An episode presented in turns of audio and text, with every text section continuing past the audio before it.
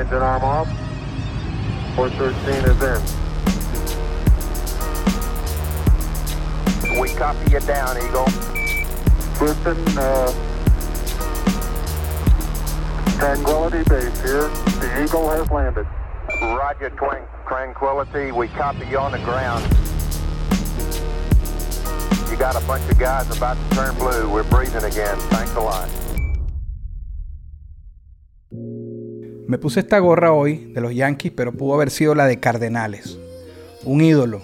Hoy nos vestimos de gala acá. Dio el hit de oro en la Serie Mundial del 2000. Señores, Luis Sojo. Soy NK Profeta y esto es Tenis que dejan huella.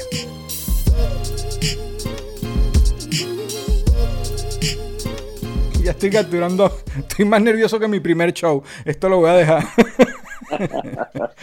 este, bueno, acá no hay presentación. eh, incluso el concepto de esto es sin presentación. Pero hoy tener a su majestad, el Señor de los Anillos, a Luis Ojo.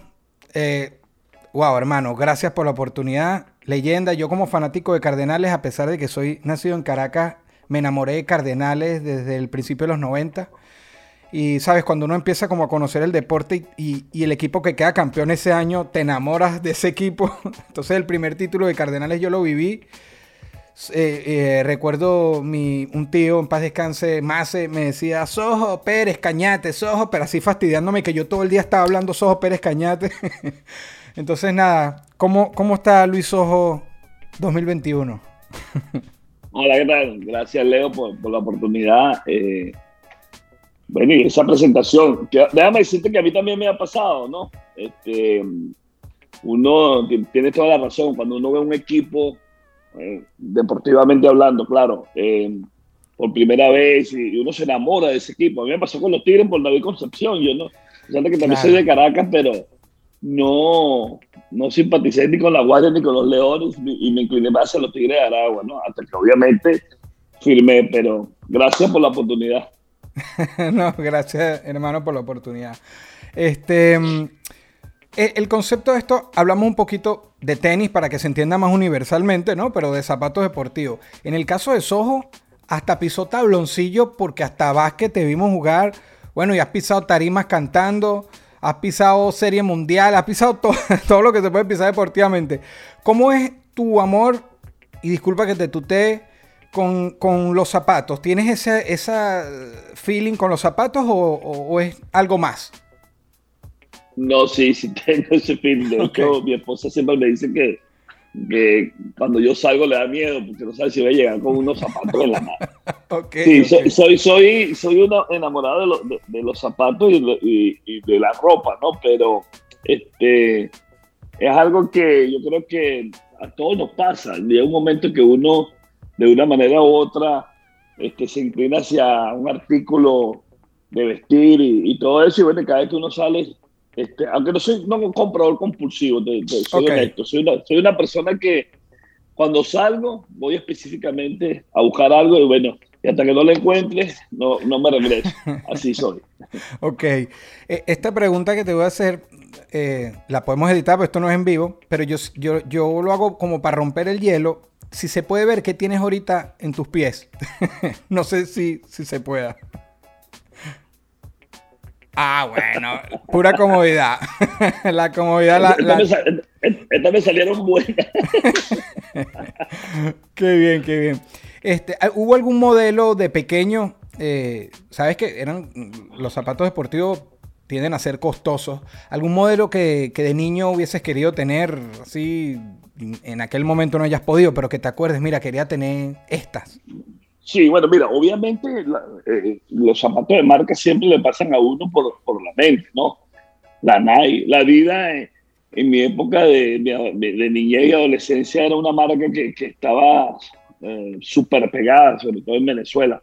Pero eh, fíjate que los zapatos que yo sí que quise tener fue los, los Van, ¿te acuerdas de los Van? Claro, claro. que to- todavía son muy, pop- son muy populares, lo usaban mucho los, los surfistas y todo ese tipo de cosas que uno en ese momento ni sabía que esa era la, la onda, ¿no? Este, y recuerdo que eh, sacaron unos que eran como, eran unas copias. Ok, Y entonces ok. eso, eso era lo que uno, eso era lo que uno podía es porque el presupuesto familiar no, obviamente no, no alcanzaba. Y los proques, que y los proques en, en, su época fueron una, o sea, una joyita, ¿no? Pero mira, ajá, esto será algo petareño, porque eso fue lo que respondió JR. unas bands de cuadritos quería él y también me habló de los Kets. Puede ser algo de petar. No, pero es que eso es De hecho, en estos días eh, me, metí en internet y le dije a mi esposa, wow, mire esto, aquí están los proques, lo voy a, lo voy a empezar, lo voy a pedir para que me lo traigan. hay, hay un zapato que no lo veo, ¿será que me robaron? Hay un zapato de la Serie Mundial del 96 y usaba Reebok. Okay. Y, en la, y en la lengua del zapato, donde tenía la trenza, tantos zapatos tenían como una lengua y ahí tenía el sello de, de la Serie Mundial bien bonito. Por ahí está. bien, bien. Voy a hablar un poco ahora más de, de, de, tu huella, que bueno, o sea, es una, una huella, un legado que, que faltarían días, no horas eh, de, un podcast. Pero en este caso, un lugar que, en el que hayas estado tus pies, que hayas puesto tus pies, que te haya marcado demasiado. Sabes, puede ser en lo deportivo, que hay muchísimos momentos, o, algo en lo personal. Un lugar que hayas, que hayas estado ahí que, te marcó. es una buena pregunta. Es una buena pregunta. Yo creo que en la vida, en la vida uno se, se pone metas, ¿no? Y obviamente una de las cosas que yo siempre quise ser, este, obviamente el deporte que, que me ha dado todo en la vida, que es el deporte, el, béisbol. El béisbol, estar en un estadio, en el estadio universitario, por decirlo así, después de ir, de ir tantas veces a ver el juego, juegos ahí y, y, ver a esos grandes peloteros, obviamente el enfoque mentalmente era, wow, algún día yo pudiera estar aquí. Y yo creo que la mente, la, mente puede más que, que todo, aparte de tu talento, de las condiciones que tú puedas tener. Pero eso fue algo que siempre, siempre quise ser y cuando, cuando lo logré era como que, wow, o sea, sí, se puede, ¿no?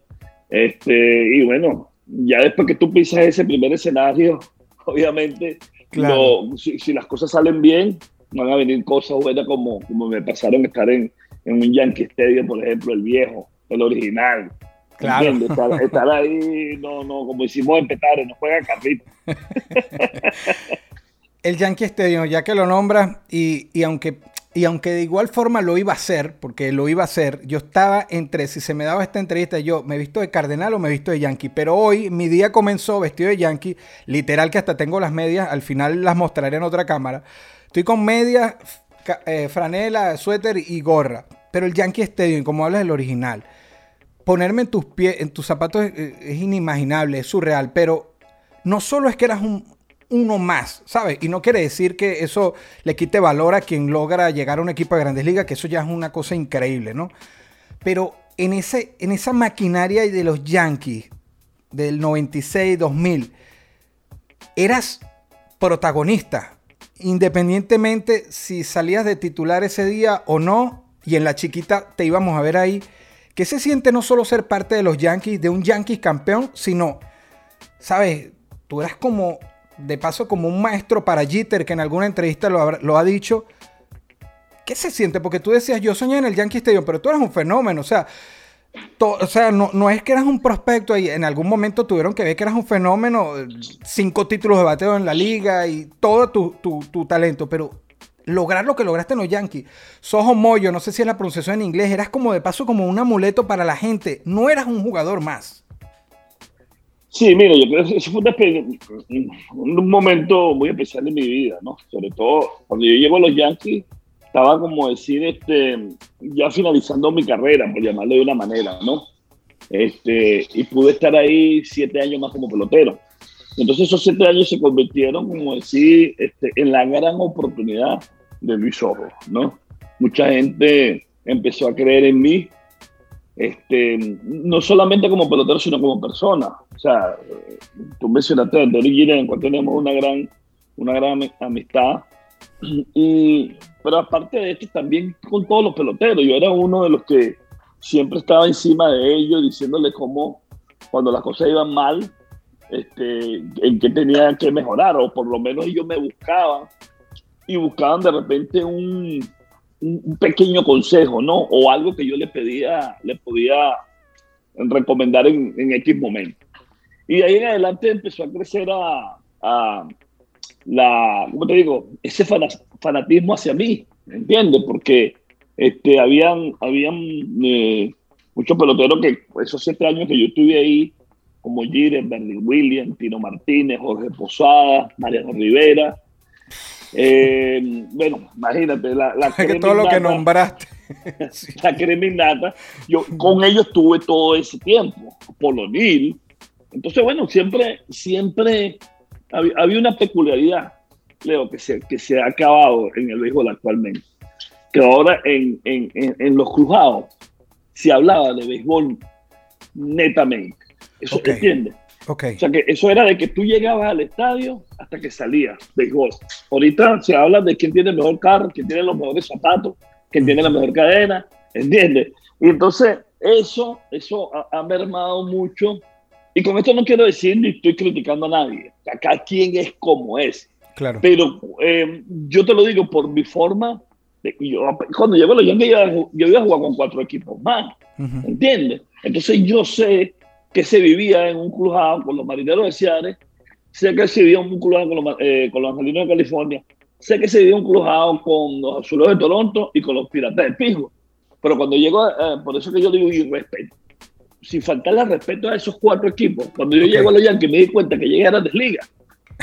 Porque el béisbol, el béisbol, o en todos los deportes, independientemente de lo que tú hagas, tú tienes que tratar de ser el mejor. Y en esa época los Yankees eran los mejores porque, o sea, eso es lo que se hablaba, eso es lo que se respiraba. Había un grupo de técnicos eh, de, gran experiencia, en Joe Torres, eh, Willy Randolph, eh, Don Sim, o sea, había béisbol, o sea, lo que se respiraba era gente de béisbol. Entonces cuando tú te sentabas a hablar con una persona de esa y te aconsejaba, y ya tú con 30, 30 y pico de años, tú te sentabas como un chamito a escuchar los cuentos de, de tu papá. Pues. Y ese yo creo que es la gran diferencia y que eh, gracias a Dios pude hacer clic, o sea, fue una, fue una pieza, independientemente de mi rol fundamental, para el éxito de esa, de esa franquicia en esos momentos. Claro, pero en base a lo que dijiste, cuando nombraste hace rato la crema innata de, ese equipo, ahorita eh, desde el punto de, vista de, bueno, de, técnico, de, los managers, etcétera, y ese ambiente de béisbol, liderar es más difícil aún. o sea, fuiste, porque tú fuiste un líder dentro del equipo.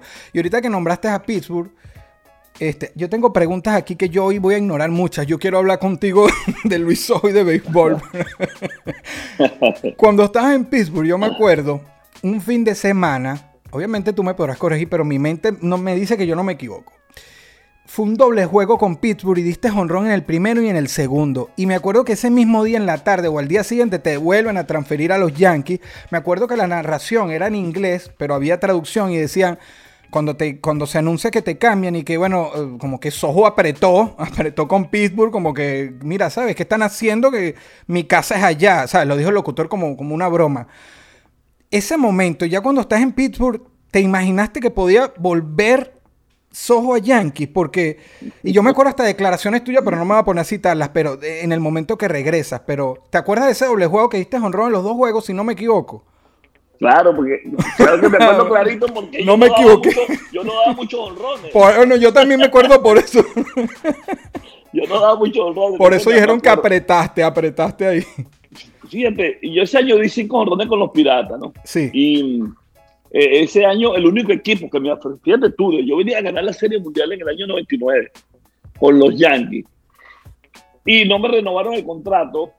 Eh, porque, bueno, había una cláusula ahí que, en aquella época existía, que yo nunca la entendí. Ellos, yo no podía firmar con ellos hasta el primero de mayo. Sino hasta el primero, eh, imagínate, el primero de mayo ya había un mes, ¿entiendes? de temporada. Entonces yo, yo, no me podía dar ese lujo. Y mi abogado me dice, mi agente me dice, mira Luis, tenemos que romper esto. Bueno, dale.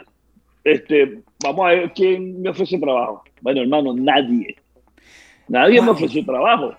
Hasta los piratas de Pittsburgh en enero y me llama el abogado, el agente. Nosotros le decimos abogado, pero en realidad es un agente de representante pelotero.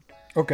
Eh, y, me, y, le digo, y me dice, Luis, este, mira, lo único que está en la mesa es los piratas de Pittsburgh y eh, es un contrato de ligas menor y con invitación a los campos de entrenamiento. Wow. Y yo le dije, yo le dije esta palabra, ¿sabes qué? Yo prefiero retirarme.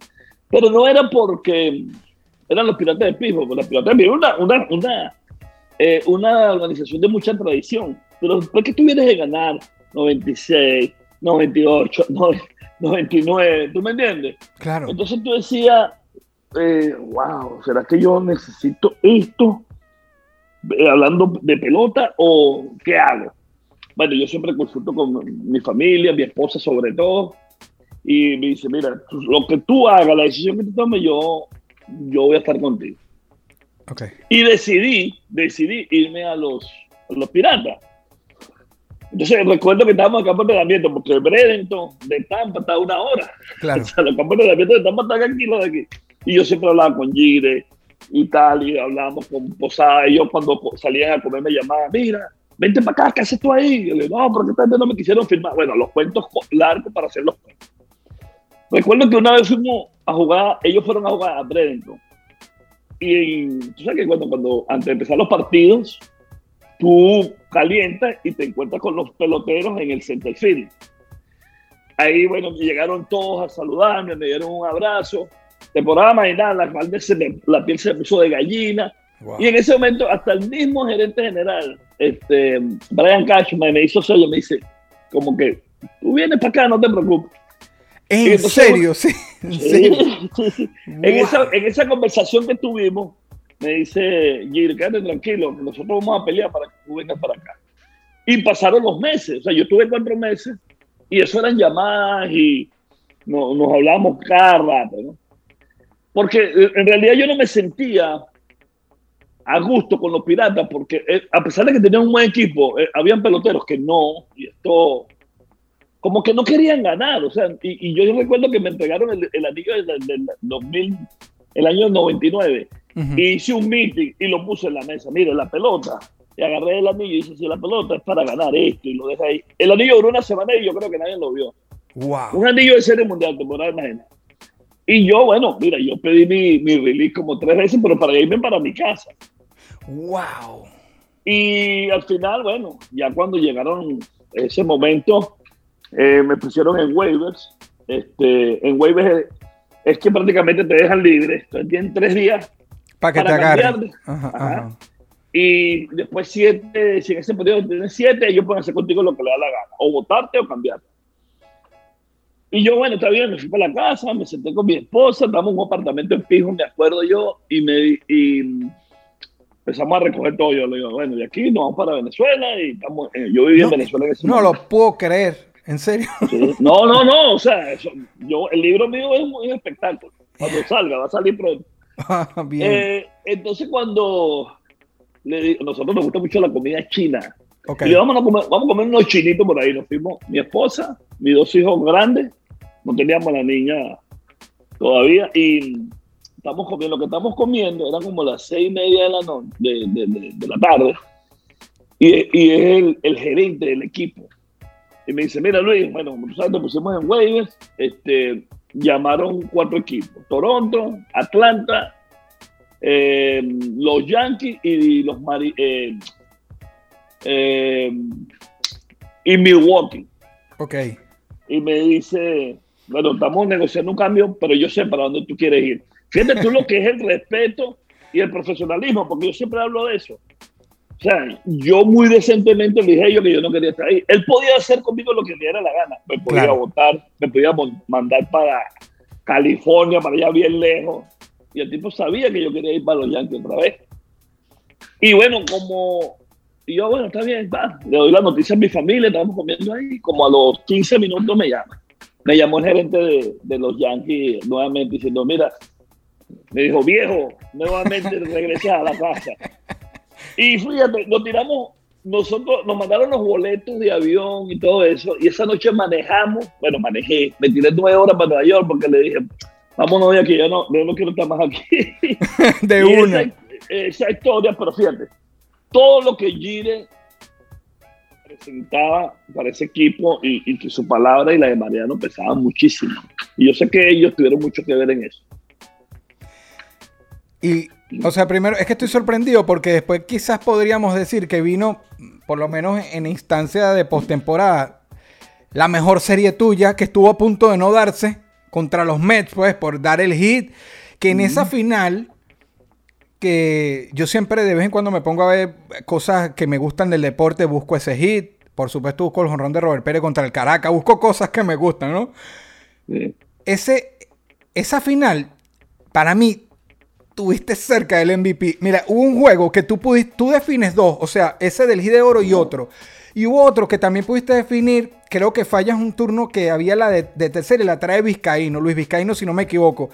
Y yo siempre dije, si esa no lo hubiese traído Vizcaíno y la traía Luis, el MVP era de Luis porque de los cuatro victorias iba a definir tres. O sea, casi un MVP, pero igual tener un de oro en la final de New York, New York, esa final, ese turno, ese turno ahí, ¿qué, qué, qué, qué se siente? Porque ya tú puedes dar por sobre, ¿sabes? Ya, ya, ya en tus pies han pasado tantas cosas, pero ¿qué recuerdo te trae? Mira, mucho, mucho, ¿no? Y fíjate que tú hablas de, esa, de eso, y, y es verdad, yo te- tuve chance de hacer de- del MVP, pero este, tú sabes que dentro de todo lo que pasa, primero hay un porqué. Estábamos comiendo el grupito, Gire, Mariano, no, Mariano no estaba, Tino, Posada, Gire y yo. Creo que estaba Vizcaíno también.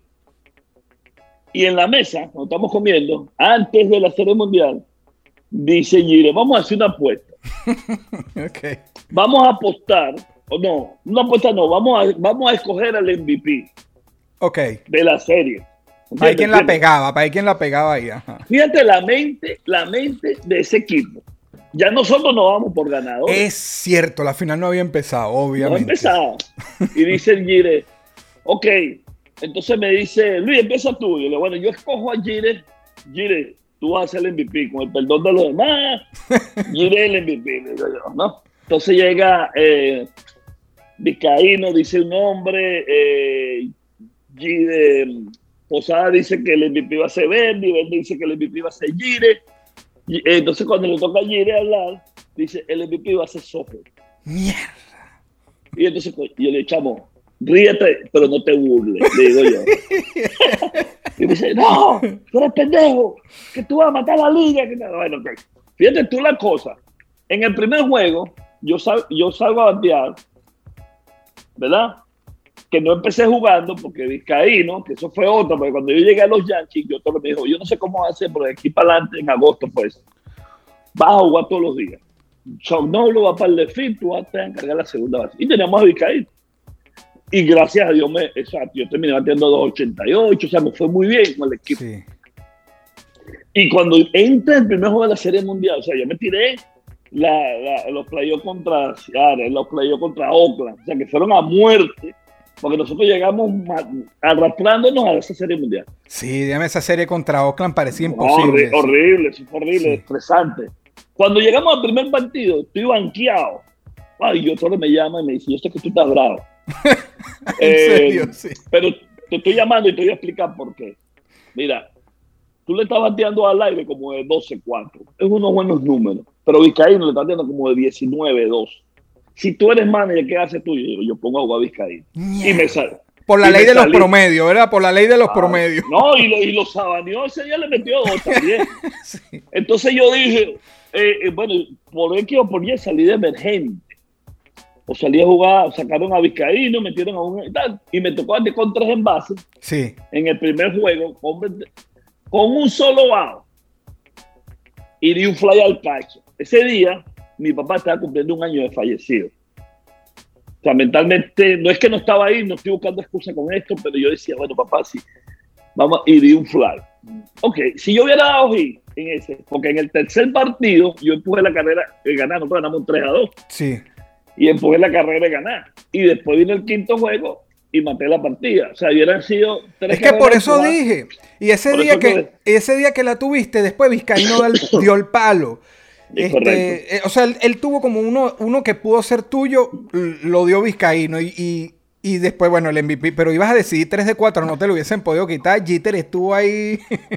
Digo, ahora que tú dices eso, y era bueno que la gente supiera el por qué. Sí. ¿Entiendes? Entonces, pero fíjate, yo le quedé el MVP que él, él me regaló un cuadro, que lo tengo en Venezuela, no me lo he podido traer.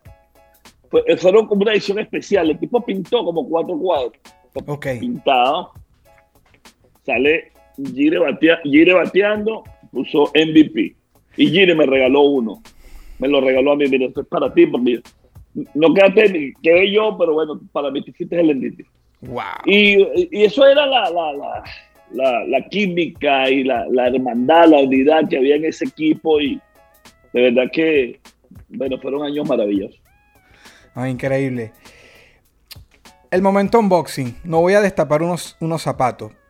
Es como destapar un poco de Luis. Sojo. ¿Qué te destaca? ¿Qué habilidad? ¿Qué cualidad sacarías de ti para dársela bien sea a un fanático, a tu familia, a un amigo? Algo que te destaque. ¿Qué darías de ti? ¿Qué compartirías de ti? Mira, esto lo voy a decir con mucha humildad. Yo compartiría el corazón que tengo, definitivamente. Yo sé que uno no se puede sacar el corazón y, y, y darlo, ni mucho menos, pero yo siempre me, he caracterizado por ayudar al prójimo, ¿no? Eh, muy humildemente con lo poco que, he tenido. Y esto no es de que Luis Sosa hizo Grandes Ligas. Eso era de que yo estoy chamo, ¿entiendes? Pues yo creo que los valores familiares, lo que te inculcaron tus padres, mis hermanos, que los amo y los adoro. Este, y bueno, siempre trato de, de hacer eso de acuerdo a mis posibilidades, ¿no? Este, ojalá uno pudiera tener una varita mágica para ayudar a todo el mundo, pero es, es imposible, ¿no? Pero yo creo que eso lo compartiría eh, eh, un poquito de mi corazón. Ah, increíble. Brutal. Tus hijos, no sé, llevan un día a algún compañero de clase o de, de deporte o de estar por ahí, o llega un día un vecino y te pide algo. Tú estás acá en Estados Unidos. ¿No ha pasado que entran y, y a lo mejor ven tus cosas y, y ¿qué, qué, qué es esto? Y, y saben que no tienen idea de que Luis Ojo es su vecino o algo. ¿No te ha pasado algo así? Esta, esto no es una pregunta, Claro. esta es para Luis Ojo, pero... Fíjate que en Venezuela, en Venezuela cuando llegaba la gente, este, sea, sí sabían que iban a mi casa, ¿no? Entonces de repente, o sea, eh, el ver a Luis Ojo, el, el atleta o el famoso, como la gente le dice, no, tú eres famoso. Yo no, o sea, yo no me considero famoso, yo me considero una persona más, pero por lo menos aquí, aquí cuando la gente entra, la puerta está aquí, abre la puerta y ve hacia la derecha, y ya va, Por eso. Aquí, ¿Quién vive aquí? O sea, este gordito que está ahí no puede ser. Entonces, eh, yo lo que hago es reírme porque, claro, tú sabes que aquí vienen que si la gente arregla cualquier cosa. Ayer Claro. vieron el, el- el televisor y, y yo me senté aquí y el tipo pasaba y se me quedaba viendo. Oye, o este es la gente, ¿quién es este tipo? Pero, eh, bueno, mira, es la, como decir la recompensa y esto, este cuartico que está aquí, que es mi, mi salón de, de, de- de relajamiento, de estar, de conversar. Todo esto, eh, gracias a mi hija y a mi, a mi esposa que dijeron, no, tenemos que hacer algo para mi papá, porque todo esto estaba en el garaje, pero ya metido y empezaron a sacar las cosas. Y bueno, desde, desde una pelota hasta un timbal que tenía por allá metido. No, es que tú has hecho tanta. tú- de verdad sí se puede decir que tú has hecho todo, por lo menos los sueños que uno jugar básquet, cantar, todo, ¿sabes? lo, lo has Yo hecho. me atreví, yo, yo creo que esa es la gran diferencia. Yo me atreví, me atreví a montarme una tarima, me, atreví a grabar un disco, me atreví a jugar basquetbol, pero todo esto respetando, respetando a cada quien en lo suyo, ¿me Sí, ¿entiendes? respetando los Este, oficios. porque si te se presenta la oportunidad y, y, y, y lo puedes hacer, ¿por qué no? Que te critiquen, sí, que te critiquen, pero te atreviste y lo hiciste. Nadie te puso una barrera, ¿me entiendes? Este, pero siempre hasta ahí. Hay un hasta ahí, Claro. ¿entiendes? Entonces, pero gracias a Dios, mira, fíjate, yo por lo menos en Nueva York yo toqué con mi orquesta no, muchísimo. Fui hasta Ciare, imagínate, rodando por allá. En Venezuela no me contrató nadie. Puede Pero- ser. Pero, pero aquí todo el mundo. Yo decía, señores, yo no soy tan bueno como ustedes creen. Ni No, JR Petare, ni JR Petare que No. hace eventos te encontró. Mi pana, mi pana JR, nada, chico, nada, nada. Ni una bola, gente en el barrio, en la Petare, nada. Mira, una anécdota que puedas compartir con nosotros de alguna metida de pata. Una metida de pata de Luis Ojo que puedas compartir. Una metida de pata. ¡Wow! Una metida de pata. Bueno, una metida de pata fue cuando me sacó yo Torre del juego y me fui. Me fui uniformado, bravo, porque yo le bateaba a ese tipo, le bateaba muy bien. Y, y cuando me sacó en el octavo, ya lleva de 3-2, 3 empujadas, ganando 3-2, y me saca. O sea, tú nunca esperas cuando te vayan que te van a sacar. Sácate si llevan dos ponchos, dos rolincitos, lo que sea. Pero lleva de 3-2, 3 empujadas y ganando el juego 3-2. Sacaron, me sacaron por Chile y me fui para la casa bravo. Cuando vino el juego y nos los golpearon, eso fue una metida de pata horrible, porque primero no me podía ir. Yo me fui bravo. ¿Entiendes? O sea, me fui y cuando iba por el Washington Bridge, me llamó Gire. Luis, ¿dónde estás tú, bro? Yo, no, no, estoy en mi casa, voy para la casa, estoy bravo, ¿qué tal? Dice, no, lo que pasa es que perdimos el juego, gafo, y, y, y yo Torre llamó un meeting y preguntó dónde estaba. Dios mío, santísimo. Yo no, yo, no, yo no digo que eso es, yo no digo que eso es eh, metida en pata, yo plaga de tierra. sí, sí, sí. wow, mano, yo nunca me sentí tan mal y, y asustado porque, o sea, eso no se hace, pues. Claro, y, y regresar al otro día. Claro, las decisiones del manager son las decisiones del manager y tú tienes que respetar. Claro. Ha sido la piedra en el zapato de muchos pitchers, pero ¿te consideras que ha sido la piedra en el zapato de, de muchas personas? Luis Ojo. Generalizando en el béisbol. Vamos a generalizar. puede ser, puede ser. Este, es que cuando hablamos de piedra en el zapato, yo soy una persona muy correcta, ¿verdad? Y si, y si, y si yo veo que de repente la entrevista que estamos teniendo tú y yo hoy no me hubiera gustado, yo te digo, espérate un momentico, vamos a parar, que no me gusta. Te, lo voy, te lo voy a decir. O sea, yo no. ¿Entiendes? Yo digo que por eso eh, puedo ser la piedra, piedra en el zapato para muchas personas porque dicen, ay, Sojo me va a decir algo, o sea, no le va a gustar. ¿Me entiendes? Eh, pero, eh, pero en el buen sentido, también son críticas constructivas, no para, para perjudicar ni mucho menos. Claro, claro, no, está bien. Y en el caso que sea, no, no es adrede, ¿sabes? Que hay personas que les gusta hacer una piedra de tranque y la confrontación. En este caso, bueno, por tu honestidad puede pasar. Correcto. Por lo menos si la paras aquí ya tengo algo. No, vale, no, no, pues, de sabroso, no, ha sido excelente. Gracias. bien. Eh, tus pies, hace rato te pregunté un lugar que hubiese estado, me hablaste del universitario, obviamente es para llegar al Yankee Stadium, que te marcara. Un lugar que quisieras pisar, que todavía no hayas ido y mira, a mí me gustaría ir a, a un lugar. ¿Cuál sería? Si tienes alguno que te falte. No, no, me falta muchísimo, muchísimo me falta. Pero alguno que en específico me gustaría pisar. Wow. Yo quisiera pisar todo mi barrio, ¿vale? Petare. ¿Tienes tiempo Yo- sin ir? ¿Tienes tiempo sin, sin ir por allá? Te- tengo tiempo. Lo que pasa es que Petare, o sea, cuando hablamos de, de- de- del barrio, calle principal José Vega, casita 1643, que mi papá la hizo con un compadre a pulmón puro, o sea, con sus propias manos, por eso es que le costó mucho sacar, irse del barrio, que nunca se fue. Yo le compré dos casas, una en Yaracuy una, tuve que venderla porque el hombre quería irse para Petare otra vez. Entonces, o sea, volver a esos momentos, esa, la casa materna, no, eso no, eso no tiene precio. Y fíjate, yo fui hace dos años y me tiré mi partida de basquetbol, donde fue con, con JR Petare, que lo entrevistaste en estos días, que siempre jugábamos ahí. Y, y la pasé, yo, tan, yo tranquilo y, y mis amigos nerviosos. Vámonos, vámonos. No, chicos, quedámonos nada, estoy con mi gente. Llegamos a las, a las 2 de la tarde y nos fuimos a las 9 de la noche. Más prendido que tabaco de brujo. Pero, pero la pasé divinamente, ¿no? Yo creo que eso- esos momentos son los que tú extrañas, ¿entiendes? Porque siempre he dicho que mi, mi infancia y mi adolescencia fue, fue lo máximo. O sea, fue una infancia muy bonita. Bueno, entonces, ahorita que hablas de- de cuando eras niño, que eras más joven, ¿todavía sueñas como niño? Ya eres grande, las prioridades, ya tienes hijos, etcétera, pero todavía queda algo de eso que, que, a veces uno de niño no se ponía tantas limitantes, soñabas hasta cosas que son, pueden ser imposibles, pero todavía visualizas cosas así o, o ya no. Yo, no dejo de soñar, yo de verdad que no. Yo ahorita estoy en unos proyectos, yo este año eh, unos proyectos de, deportivos, eh, para ser específico, eh, tengo unos equipos de basquetbol, uno en Panamá, uno en Colombia, donde soy eh, accionista.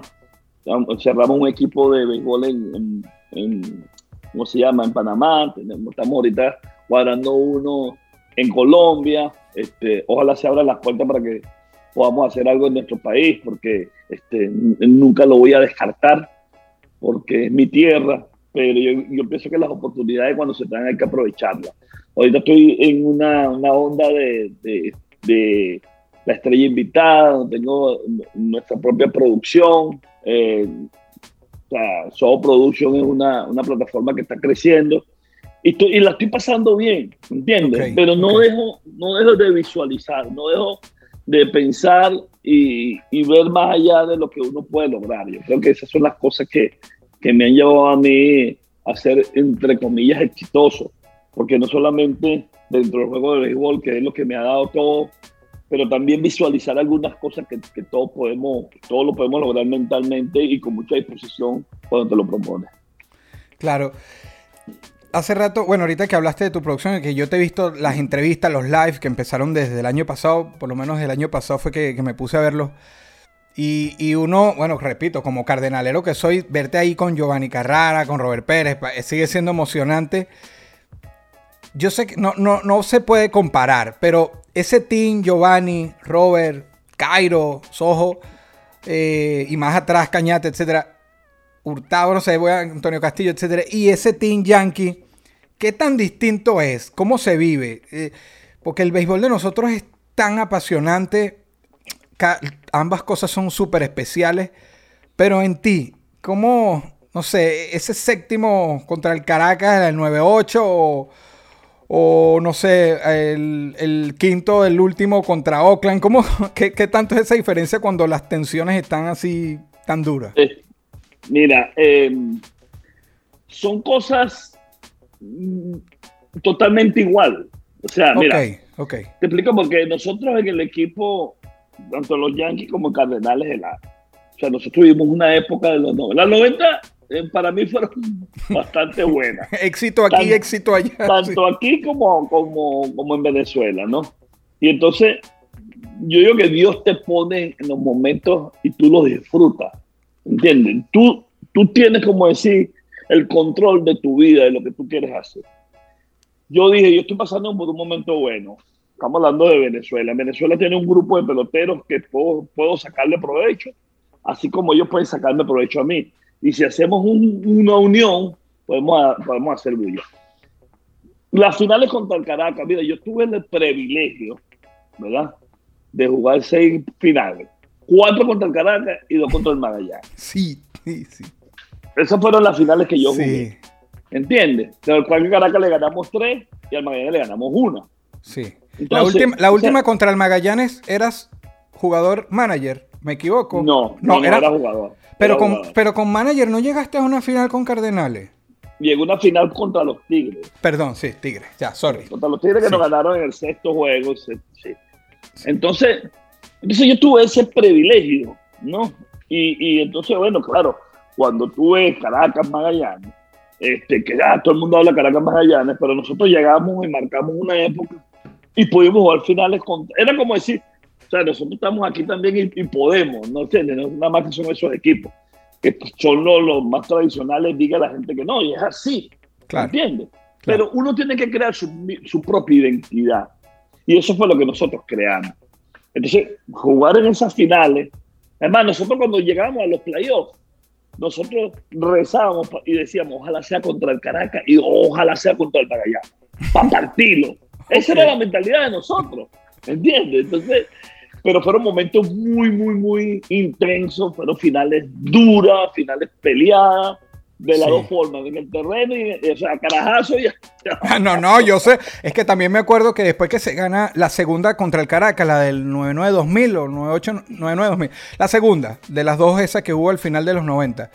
Y yo me acuerdo que te están entrevistando, porque tú anotas la del triunfo con el hit de Chamberlain. Y después te están entrevistando y bueno, queremos seguir por el tricampeonato, pero por favor, contra el Caracas no. Me acuerdo clarito que dijiste porque es que fueron finales súper intensas. son, son interesantes. Sí. Pero, este, no, mira, pero de verdad que fueron unos años muy, muy bonitos y además que también Dios me dio la dicha de tener a, a todos esos peloteros que tú mencionaste, desde Luis Leal, Infante, Tobias Ah, Hernández, sí, sí, José claro. Escobar, después Robert Giovanni. No, bueno, ¿qué te puedo decir? Sí. grandes, todas esas grandes estrellas que, que, bueno, tuvimos la dicha de, de poder hacer algo por un, un estado que estaba hambriento de, de triunfo, de campeonato, que no había ganado nunca nada. No, y que tantas finales perdidas contra el propio Caracas. O sea, la historia, que yo no las viví, pero cuando veo los final, final, final en los 80 como cuatro y, o sea, sacaron adelante la historia. Que de paso ese equipo, como tú dices, todas esas estrellas, pero también un poco jugadores de rol, muchos jugadores de rol que hicieron su trabajo increíble. Yo estaba enamorado de todos esos jugadores. A Jesús Azuaje no había forma de pasar un rolling por ahí. No. Mm, Langane, joven, Curtis Charles, etcétera. Fue increíble, fue una final increíble. Hay, hay zapatos que marcaron épocas. Si hubiese una máquina para regresar en el tiempo, no para el futuro, que con todo lo que Luis Ojo sabe hoy, ¿a dónde te gustaría o volver a caminar o haber caminado si fue mucho más atrás? ¿Alguna época? La reuma de Petare. Petare. La re- mira, tú sabes ¿En, que... en qué época más o menos? ¿En qué año más o menos? Quisiera No, te- ir para allá. Estoy hablando años 73, 74, 75. pues. Chamito, 8, 9, 10 años. Ok. Te digo por qué, porque es que ah, eh, llegaba, fíjate, mi mamá, en paz descanse, mis viejos ya no, no viven, pero mi mamá, el mercadito de petar. Lo caminábamos de cabo a rabo, ahí se compraban los estrenos, se compraba la comida, se compraba todo. Este, eso era uno. Y los diciembre, Ok. cuando tú ibas a la redoma de Petare, y todo el mundo, la feria navideña que llaman, que tú veías a la gente rifando cestas, El ambiente bueno, ahí. Era una fiesta, hermano, que eso nunca se me va a borrar de la mente, definitivamente. Y, y ir a la redoma de Petare en esa época era, era lo máximo y, y que bueno, con, con la, con la patrona, mira, aquí, está, aquí están los dos, de mis viejitos. Paz descanse. Qué bonito. Sí, señor. Eso fue cuando quedamos campeones en, en Barquisimeto, llegando a mi casa, estaba mi viejo conmigo. Bueno, entonces esa gente, eso, eso, esos momentos de calidad con ellos es lo que siempre Claro. anhelo que uno pudiera volverlo a caminar y agarradito de la mano y, y decirle cuánto los amo, porque de eso se trata la vida. Qué bonito, claro. Eh, viene un top, un tóxico, le digo yo, con X así de tóxico, que es un top 5 que yo les pido a, a las personas que tengo la oportunidad de entrevistar. Y en tu caso, me gustaría saber cinco peloteros para Luis Ojo.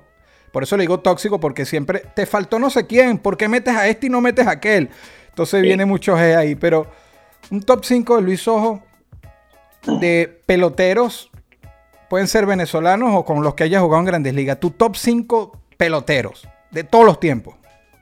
¡Wow! En el orden que quieras, pero nombrarme cinco que yo sé que pueden ser muchos más hoy, los que puedes recordar hoy ahí. Bueno, yo, yo voy a tirar una lista aquí que a la gente no le va a gustar mucho, pero mira. Es la de Luis. Ken. Gri- Ken Griffey, Barry Bonds, Edgar Martínez, eh, ¿cuál sería? Mariano Rivera y Derek Jeter. Wow. Ahí está. Eh, eh, en Venezuela tengo otro, pero bueno. No, vamos, no, no, es que esta fue tan MLB que vamos a la de la nuestra, ahora de Venezuela.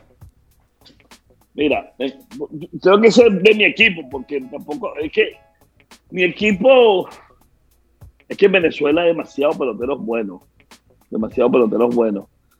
Este, pero Robert Pérez está en el top de la lista. Este, Por siempre. eh, eh, 21 años con ese señor, imagínate. dándole, re- regañándolo y formándole lío. este, y lo que se convirtió en Robert Pérez. Eh, peloteros venezolanos que jugaron en la liga o pueden ser peloteros venezolanos que, que estén en Grandes Ligas también. Venezolano, sí. Para no complicarte tanto, pero yo puedo pedirte todo tu top y voy a gozar No, aquí, pero no, si, si es así, te pido tu top fácil. de Toronto, tu top de... Robert Pérez, Miguel Cabrera, obviamente, lo máximo. Eh, que, que pudiera estar en mi lista, en mi lista de, de, de grandes ligas, sin embargo, fíjate, cuando yo me, ya yo estaba retirado cuando él llegó, por eso es que no lo pongo, por eso es que no lo pongo. Pero obviamente en Venezuela, Miguelito, eh, tengo que Víctor Bravalillo, es otro. Este, wow, es que hay tantas grandes Sí, es estrellas. difícil. está duro, en Venezuela está duro. ¿viste? no lo podemos dejar de ahí. Sí, vamos a verlo así y a la imaginación, Y porque... después te mando un mensaje por ahí, mira, todos son los- todos- es que son muchos, demasiado, pero bueno. Sí. En esta no tienes que abarcar en la respuesta, sino decir de alguien y sin querer problemarte. Hay muchas personas en el mundo, pero no quisieras estar en los zapatos de quién. No quería haber estado en los zapatos de Altuve el año hace dos años. Wow. En los zapatos de quién quisieras estar, pero si pudieras, solamente por 24 horas, por un día. En los zapatos de quién y por qué. Quisiera estar en los zapatos de LeBron James, porque es el atleta que ahorita apoyo. Aquí mi familia me dice, no, pero tú apoyas a los grandes. No, ya va, los apoyo porque a los grandes son los que más critican.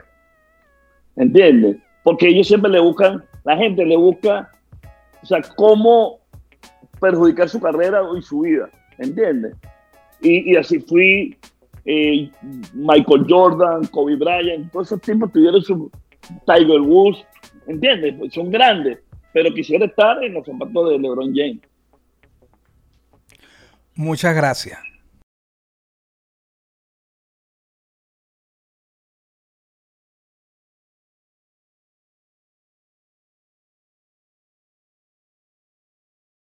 Esto fue una producción, esto fue una producción. El Corillo Inc. distribución digital, campañas y crecimiento en YouTube y Spotify. Te inscribimos en NASCAR, trabajo con ellos. Escríbenos, elcorilloin.com. DJ Pijama, producción ejecutiva. Y para cerrar, este servidor, NK Profeta Under Family. Porque lo que importa de la huella es quien la dejó. Mira esta belleza. ¿eh? ¿Tú sabes qué es esto? Mira. Esta es la, la- la botella de champán que nos da. Estas son una champaña muy particular que, si te das cuenta, esto es pintado Ok. a mano. Wow. No voy a decir cuánto cuesta, Ok. ni yo sé cuánto cuesta, pero yo sé que es muy cara. Y cada vez que nos ganábamos una, una serie, nos daban una, una bichita de esta. Ok, Y yo sé aquí que esa fue una de esas. todos, mira. Wow. O sea, esto, esto- esto es una pieza que no tiene precio. No existe el precio para algo así. Sí, entonces, wow, yo siempre... Mira, la, la firma que está ahí primerita es la de Gire. Nah. Pendejo no soy, le dije, firma aquí. que si yo ya tengo que vender, güey. Esta la- firma de. Siempre negociante, ahí la pusiste de primerita para una emergencia. No, esto es una para mí es una reliquia muy importante esta, esta botella que más hay, hay varias por ahí, Wow. pero bueno, ahí hay cositas que te imaginas cosas que después en otro programa vamos a hablar nada más de eso. Sería increíble.